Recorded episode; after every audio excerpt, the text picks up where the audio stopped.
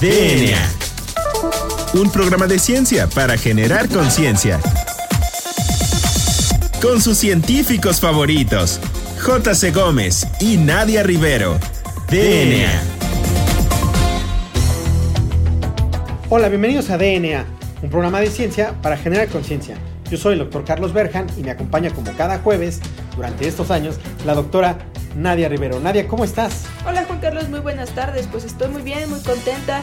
Ya ves que tenemos nuevas entrevistas, tenemos a nuevos invitados, nuevos temas que van a ser pues de gran interés para nuestro auditorio y pues el día de hoy no es este, la excepción. Entonces, ¿qué te parece si le damos la bienvenida a nuestro invitado del día de hoy, que es el doctor Andrés Moreno Estrada? quien es este médico egresado de la Universidad de Guadalajara y especialista en genética humana. Realizó un posgrado de investigación biomédica en la Universidad Pompeu Fabra de Barcelona, que tú conoces muy bien, por cierto. Y ha realizado diversos postdoctorados eh, este, sobre genómica evolutiva en la Universidad de Cornell en Nueva York y también realizó un postdoc en genómica poblacional por la Universidad de Stanford en California, en Estados Unidos. Y también, bueno, ahí trabajó como profesor este, investigador asociado. Actualmente él es este, director de la Unidad de Servicios Genómicos del Laboratorio Nacional de Genómica para la Biodiversidad en la Unidad Langevio Sinvestav. Y bueno, también cabe destacar que es líder y este, fundador del Laboratorio de Genómica Evolutiva Humana y Poblacional ubicada en la misma institución. Es miembro del SNI, es nivel 2. Tú sabes, ya hemos platicado aquí que es muy, difícil, acceder al SNI. Y bueno, tener a un SNI nivel 2 pues todavía es un honor para nosotros.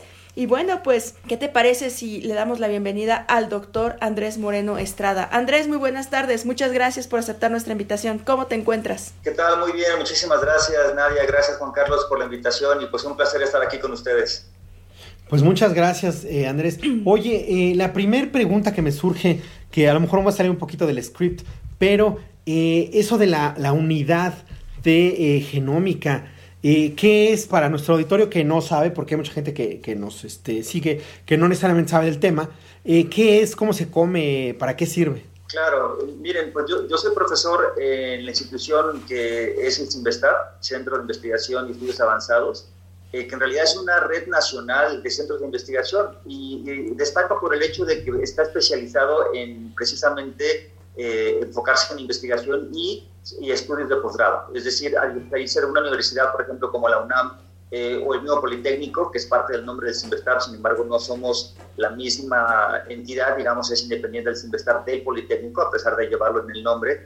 Eh, estas universidades sí se dedican sobre todo a la enseñanza de pregrado. En cambio, el Sinvestar tiene unidades a nivel nacional, tanto una central en Ciudad de México como varias foráneas en los estados, para hacer eh, estudios de especialización científica y eh, ofrecer sobre todo maestría, doctorados, etcétera, ¿no? Entonces, eh, yo en particular trabajo en la unidad que se ubica en la ciudad de Irapuato. Hay dos unidades, de hecho, en el campus de Irapuato y una de ellas es la unidad de genómica avanzada o la ANGEBIO, que la conoce la mayoría de las personas como Laboratorio Nacional de Genómica para la Biodiversidad.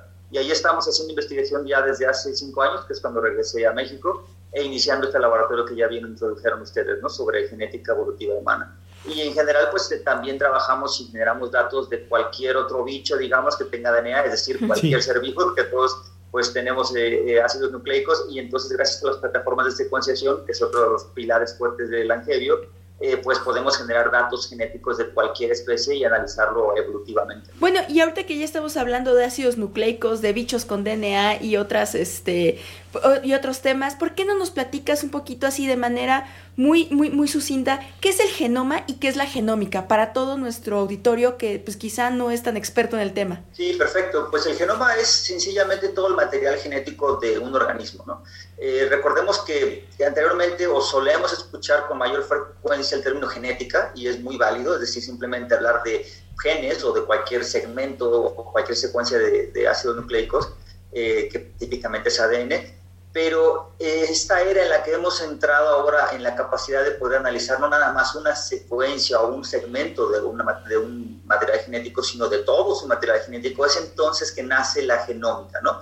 Es decir, eh, la disciplina en la que se analiza todo el material genético de una especie. Entonces, en el caso de los humanos, por ejemplo, pues hay eh, principalmente dos genomas en cada organismo, el, genoma eh, mitocondrial, que sabemos que es mucho más pequeño, pero es de alguna manera una molécula independiente del resto del material genético, y después están todos los cromosomas, ¿no? que en su conjunto precisamente es lo que forman esta parte que llamamos el genoma humano. ¿no?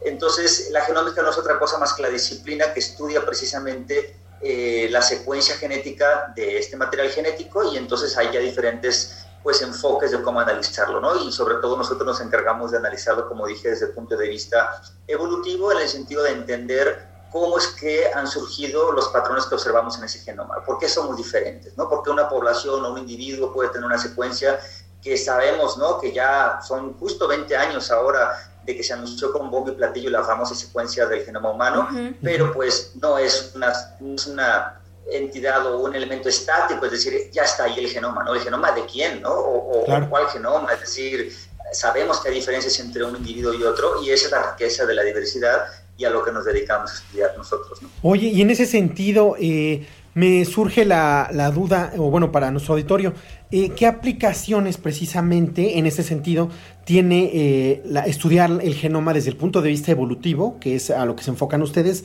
para la sociedad? Porque ahorita se ha estado mucho de que, bueno, es que los científicos hacen cosas que están ahí en su laboratorio y ya, ¿no? No, ¿qué aplicaciones tiene y qué beneficio le da a la sociedad estudiar el genoma desde el punto de vista de la evolución? Bueno, como estoy en un laboratorio de biodiversidad en general, les voy a responder un poco la genómica, no nada más desde el punto de vista de la genómica humana, porque puedo decir que la genómica en general, como dije antes, es el estudio de material genético de cualquier organismo, es decir, todos los bichos que tenemos material genético se le puede estudiar genoma y por lo tanto tiene aplicaciones. Si por ejemplo se trata eh, del área, por ejemplo, eh, de cultivos, ¿no? donde Langel en concreto ha sido punta de lanza en el estudio y la secuenciación de genomas como el maíz, por ejemplo, el aguacate, especies de interés agrícola, pues tiene muchas aplicaciones obviamente en el sentido de conocer qué variantes eh, o qué mejoras desde el punto de vista genético se pueden producir en en los cultivos para ser, por ejemplo, más resistentes a temperatura, transportes, etcétera, y esto pues, tiene un impacto económico, ¿no? Eh, por ejemplo, si se trata eh, de agrigenómica en, en, otros estudios, por ejemplo, de ganadería, que también es otra área que está creciendo, en donde se, se, pretende conocer a partir de los perfiles genéticos eh, de los animales, por ejemplo, entender cuáles pueden ser también las mejoras de cara a pues no nada más procesos de, de, reproducción, en ese caso por ser de ganado, por ejemplo, pero también esfuerzos de conservación, ¿no? Eso es importantísimo en el caso de especies amenazadas, por ejemplo, donde es importante conocer qué tanta diversidad queda en los nichos ecológicos de diferentes lugares para saber qué esfuerzos hay que desplegar en aguas marinas, por ejemplo, en sitios forestales, etcétera, ¿no? Y ya por último, en el área humana, que es en lo que yo me dedico, eh, las aplicaciones que tiene la genómica, yo diría que tienen dos grandes grupos.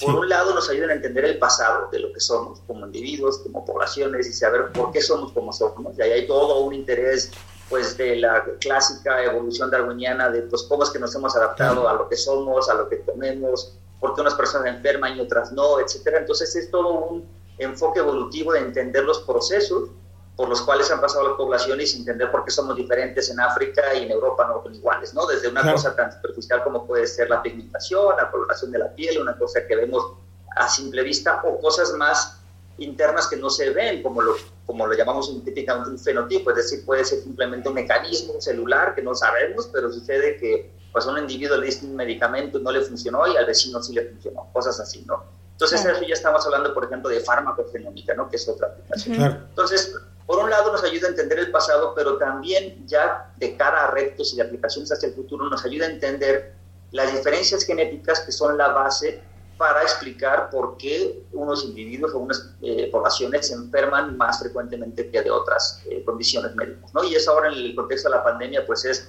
pues es crucial entender un poco por qué está el gran espectro clínico, por ejemplo, que tiene la enfermedad COVID-19 ¿Cómo es posible que el mismo virus en una misma familia incluso eh, infecta a 3, 7 miembros de la familia y los varones están afectados más severamente, las mujeres no, eh, los de mayor edad están afectados más severamente y además tienen otras enfermedades? Es decir, eh, ¿cuál es la susceptibilidad genética que opera allí? No lo sabemos aún y de hecho esto es algo que se ha detonado como carrera contra el reloj desde marzo del año pasado para entender a marchas forzadas un poco más de cuál es la el mecanismo molecular con el que opera, por ejemplo, una cosa tan devastadora como, como la enfermedad de la pandemia que nos afecta ahora. Y todo eso, pues, es genómica, ¿no? Es genómica porque tenemos que entender la, estructura del genoma humano como huésped, pero también la estructura genómica, por ejemplo, del virus como, como agente patógeno, ¿no? Y eso también es importante entender que puede haber secuencias genéticas del virus que pueden determinar una diferente severidad o a lo mejor una cepa infecta de una manera más agresiva que otra. Es decir, todo esto es investigación activa en este instante que está ocurriendo y aún no tenemos respuestas definitivas, ¿no? Pero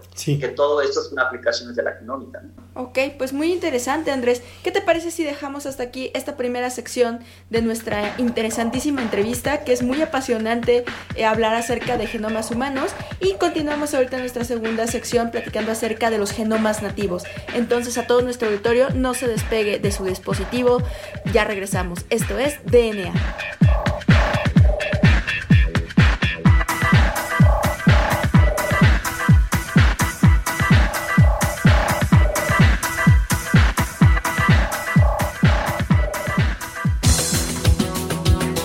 Volvemos en menos de lo que tus genes se traducen a proteínas.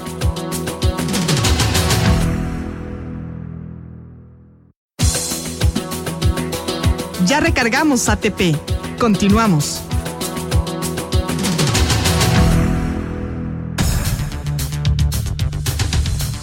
Pues muy bien, ya regresamos a DNA. Recuerden que estamos hablando con el doctor eh, Andrés Moreno Estrada y que estamos hablando de la genómica evolutiva. Entonces, Nadia, tú tenías unas dudas que estábamos hablando ahorita, inclusive fuera del aire, que son bastante interesantes respecto a este tema. Sí, claro que sí. De hecho, estamos platicando con el doctor Andrés Moreno acerca de estos problemas, esta controversia que existe cuando nos referimos hacia el genoma humano. Entonces, yo le preguntaba si existe un solo genoma o hay diferentes genomas y, y, por qué se deben estas diferencias entre el genoma del mexicano, el genoma del mestizo, el genoma del caucásico. Sí, eh, gracias por la pregunta. En realidad es muy interesante y importante aclararlo porque solemos referirnos, por ejemplo, al genoma de una especie y en ese sentido, pues sí podríamos decir, pues ya se secuenció el genoma del ratón, por ejemplo, ¿no? Y el genoma humano efectivamente es un icono y todo el mundo entiende cuando hablamos del genoma humano a qué nos referimos. Sin embargo, pues no hay un solo genoma humano, evidentemente, ¿no? O sea, hay eh, literalmente un genoma por cada individuo, porque todos somos diferentes, eh, incluso al, ejemplo extremo de, dos gemelos, aunque tengan una secuencia idéntica, pues también cada uno tiene su genoma, ¿no? Es decir, un genoma en realidad pues es por individuo, pero eh, de todos modos tendemos a nacionalizar un poco la diversidad contenida en una cierta población y pues hay eh, connotaciones como eso que mencionas, el genoma mexicano, lo cual quiero aclarar que no existe, no hay como tal un genoma que eh, se, se, limite, digamos, a un cierto territorio que sabemos que está pues, definido sobre todo por cuestiones geográficas, políticas, de, digamos, segundos en términos de tiempo evolutivo, es hace dos microsegundos que se definió eso y no tiene por qué coincidir pues, con la, naturaleza biológica de unos individuos que ahora sucede que viven en México, pero que en realidad pues eso para la biología le da igual, ¿no? Es decir, no hay un genoma europeo o un genoma del sudafricano, ¿no? Lo que hay es diversidad de genomas y que tienden a tener afinidades por grupos poblacionales. Y es importante decir que estos grupos poblacionales también tienen diferencias graduales, es decir, tampoco hay un límite que dices, cruzando el río Bravo ya se acabó el genoma mexicano porque después ya es diferente la diversidad. Lo que hemos visto en muchos estudios genéticos es que hay un gradiente de diversidad que se va de, sustituyendo por otros componentes conforme nos alejamos de un punto de origen geográfico. Y eso se ve muy claramente conforme, por ejemplo, eh, vuelvo a citar lo de, lo de África, un individuo conforme se aleja de África tiende a perder diversidad, pero también a tener componentes nuevos de otras fuentes. Es decir, eh, hay una correlación clara con la geografía, pero no hay fronteras discretas, digamos, donde se diga, aquí termina un tipo de genoma y aquí empieza otro. ¿no? En realidad hay que quitarnos de la mente estas etiquetas del genoma es sinónimo a cierto país o a cierta nacionalidad, ¿no? En realidad, pues hay una diversidad de genomas y cada individuo pues tiene su propia eh, particularidad, ¿no? Y me parece muy interesante esto. Yo quería preguntarte algo eh, en ese sentido. Sabemos que hay algunos institutos eh, ya de, como, como el mismo en el que tú te encuentras, pero tú cómo ves a México en cuestiones de tecnología genómica? ¿No? Y en cuestiones de investigación en genómica, ¿cómo lo ves desde tu punto de vista, pues que estás en el, en el ambiente y que estás ahí en, realmente en la trinchera? Sí, yo respondería muy rápidamente que tenemos una posición privilegiada en el sentido de que México paradójicamente creo que tiene muchas oportunidades e incluso si se compara muchos otros países de Latinoamérica estamos en una posición eh, muchísimo más avanzada en el sentido de plataformas, eh, de formación incluso de recursos humanos, de estudiantes talentosos que tienen acceso temprano incluso a las ciencias genómicas de manera específica y especializada. Yo eso no lo he visto en muchos otros países que me ha tocado colaborar en América Latina, es realmente único. Ahora eso contrasta, por otro lado, en el poco apoyo que existe precisamente para fortalecer y cultivar toda esa plataforma que ya existe, la infraestructura, Incluso recordemos, eh, las últimas dos, tres décadas México ha visto nacer al menos tres, cuatro grandes institutos nacionales de genómica, ¿no? Eh, el mismo IMEGEN, por ejemplo, el Centro de Ciencias Genómicas, el Laboratorio Internacional de Estudios sobre el Genoma Humano, el mismo Langevio donde me encuentro yo. Es decir, hay realmente en los, en los años recientes México vio una apuesta grande por la genómica y entonces creo que estamos bien posicionados sin embargo, pues estamos viendo como eh, dicen ahora coloquialmente, pues un el grifo, ¿no? Porque realmente si tú no mantienes esas estructuras o les eh, eh, mantienes el apoyo, realmente puede, puede anquilosarse el sistema y sería una pena gigante, ¿no? Porque realmente hay mucho potencial y también lo puedo citar en ejemplos de competitividad internacional, ¿no? Estos centros tienen grupos de investigadores y estudiantes que han hecho realmente cosas eh, increíbles en cuanto a competitividad internacional, no solo en cuanto a una publicación, etcétera, sino en cuanto realmente, pues, formar nichos de conocimiento donde antes siempre se veía, pues solo tengo que mirar fuera de México para hacer este tipo de estudios porque en México no hay nada. Yo creo que ese panorama cambió radicalmente hace 10, 15 años y ahora hay ofertas muy valiosas dentro de México donde hacer genómica. Y entonces eso yo creo que es un valor agregado para el país insisto, y a la vez una pena ver que en general el apoyo a la ciencia va en, en, descenso y no creo que sea solo por una cuestión económica de la crisis de la pandemia que a todos obviamente les está afectando, sino también una apuesta decidida por un gobierno que debería apoyar a la ciencia. Sí, sí, sí, totalmente de acuerdo. De hecho, hay varios memes hasta en internet que mencionan, bueno, los científicos ya duraron eh, un año en donde hicieron de menos la ciencia cuando más este énfasis se le tenía que dar y que fue con esto de la pandemia de COVID-19. Sin embargo, yo creo que, bueno, esperemos, seamos positivos y esperemos que en este año pues, nos vayan apoyando un poco más para realizar investigación. Y bueno, en este sentido, Andrés, ¿nos podrías platicar un poco acerca de tus líneas de investigación y su impacto en la sociedad? Sí, con gusto. Eh, bueno, ya podrán intuir que, bueno, pues yo siendo médico de formación y me metí en este mundo híbrido, digamos, de la biología y la genética humana, que entonces la, la, la combinación resultante es la genética evolutiva, me dedico a entender la diversidad de las poblaciones humanas, pero sobre todo con un interés muy particular en las poblaciones latinoamericanas y sobre todo eh, en aquel componente nativo de poblaciones de América, ¿no? Los indígenas de América y la, la o el impacto que ha tenido esta diversidad en la población en general de América Latina y no solamente de Latinoamérica, sino en general de poblaciones o de regiones poco representadas en el área de genómica poblacional, ¿no? Y esto es algo que no mencioné antes, pero eh, así como sabemos que hay una gran diversidad a lo largo de todo el planeta y que la genómica ha arrojado gran cantidad de datos últimamente gracias a, la explosión de estas tecnologías de secuenciación, pues no ha sido equilibrado ni uniforme ¿no? la generación de estos datos. Hay un problema tremendo en cuanto al sesgo hacia las poblaciones muy estudiadas de origen europeo, por ejemplo, y una carencia casi total de muchas otras poblaciones que se conoce poco. ¿no? Entonces tenemos un desbalance muy grande entre poblaciones e individuos que se conoce a detalle muchísimo, por ejemplo, de población europea y, por ejemplo, regiones como lo menciono, ¿no? de América Latina, poblaciones indígenas de regiones, no solamente de América, sino de muchos otros lugares como el Océano Pacífico, por ejemplo, ¿no? el sureste asiático, la misma África. Son lugares que tienen eh, grandes reservorios de diversidad y que se han estudiado poco. Entonces nuestras líneas de investigación van a entender diversidad que no se haya estudiado anteriormente y cuál ha sido el impacto que tiene esa diversidad en los perfiles, digamos, eh, genéticos y de salud en la población actual. Y en el caso de México, pues obviamente la población mestiza, que la conocemos como pues la población general, ¿no? Y entonces esos son, digamos, los dos grandes eh, retos, creo yo, que es contrarrestar un poco el sesgo que tenemos a, las bases de datos de diversidad genética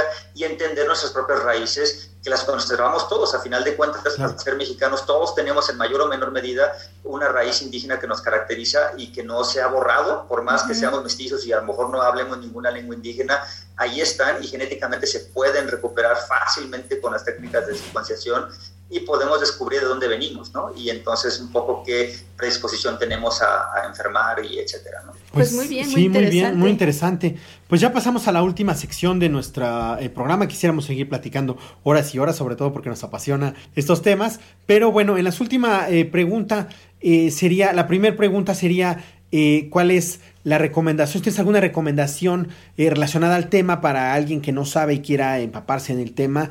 Claro que sí. Bueno, en realidad, pues conozco tal vez referencias bibliográficas, tal vez un poco más especializadas, pero incluso material didáctico que no deja de ser especializado, pero bastante bien aterrizado para eh, principiantes. Hay una serie de seminarios online que ahora ya se convirtió en la norma y esto no es, eh, eso es una colección que no se hizo en épocas pandemia, pero bueno, desde hace ya varios años están haciendo una serie de, de, cursos en línea de temas específicos. Hay uno muy bueno sobre genómica poblacional eh, que se llama Henry Stewart Talks y les pongo por aquí la liga después por si la pueden compartir en donde encontrarán una versión específica eh, enfocada en diversidad genética humana y pues tienen ahí a, realmente grandes especialistas que tratan de explicar temas de una manera muy aterrizada y para, repito, no, no tan especializado de todo tipo de temas sobre genómica evolutiva, ¿no? y eso es algo que, les puede interesar a muchos estudiantes y, o incluso gente que quiera reforzar los temas. Y pues la última pregunta, la que siempre este, asusta y ponen aprietos a nuestros invitados es, eh, ¿cuál es tu canción favorita, Andrés?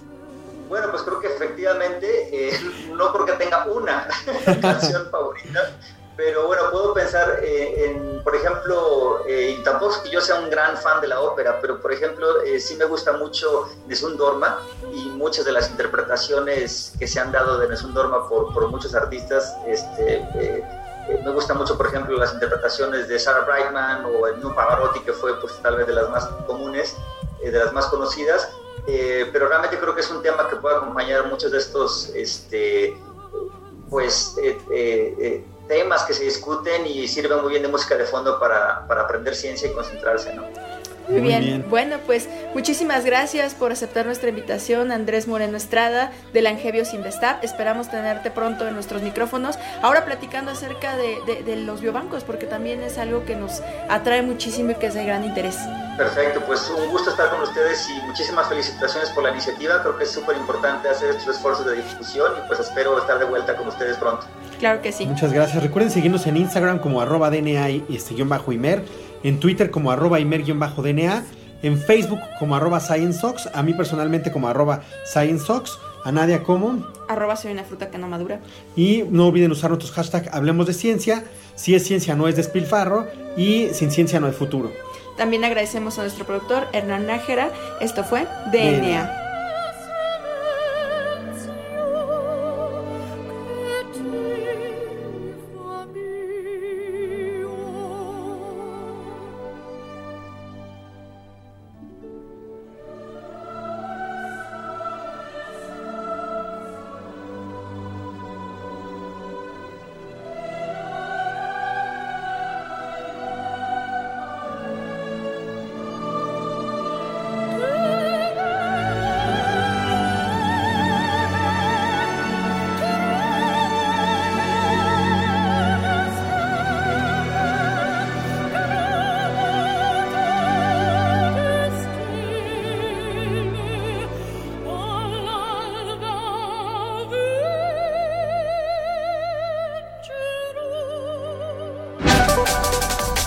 DNA.